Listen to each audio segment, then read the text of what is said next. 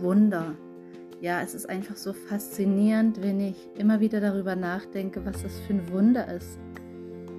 wie jeder Mensch auf die Welt kommt und wie genial das eigentlich alles ja, in uns Frauen angelegt ist, dass alles da ist, dass ähm, alles ja bereit ist im Körper, dass dieser kleine Mensch entstehen darf, dass da neues Leben in uns selber drin sich entwickelt und das ist ähm, ja manchmal gar nicht so zu verstehen und wenn man dann ähm, auch so Bilder sieht, wie der Körper sich verändert während der Schwangerschaft und äh, sich sogar die Organe verschieben, damit da genug Platz gemacht wird, dann ist es einfach so unfassbar und ähm, ja, irgendwie so schön.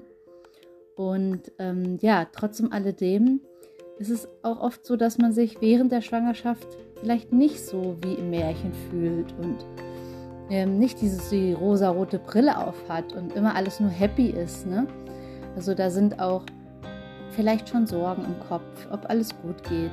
Da ist oft eine Schwangerschaftsübelkeit, die einhergeht. Oder auch sonst vielleicht schon Vorzeichen, hm, dass es früher losgehen kann als geplant oder dass es zu Komplikationen gehen, kommen kann. Und äh, deswegen ist es eben auch ähm, ja diese zweiseitige Münze für mich. Auf der einen Seite diese, mh, hm, dieses unglaubliche Wunder und auf der anderen Seite aber auch mh, hm, dieser Respekt und diese Ehrfurcht, dass es wirklich was ganz Besonderes ist und dass es ganz, ganz individuell ist, dass es nicht die eine Geburt oder die eine Schwangerschaft gibt oder die eine Frau oder das eine Symbol, sondern dass es eben so viel vielseitiger ist.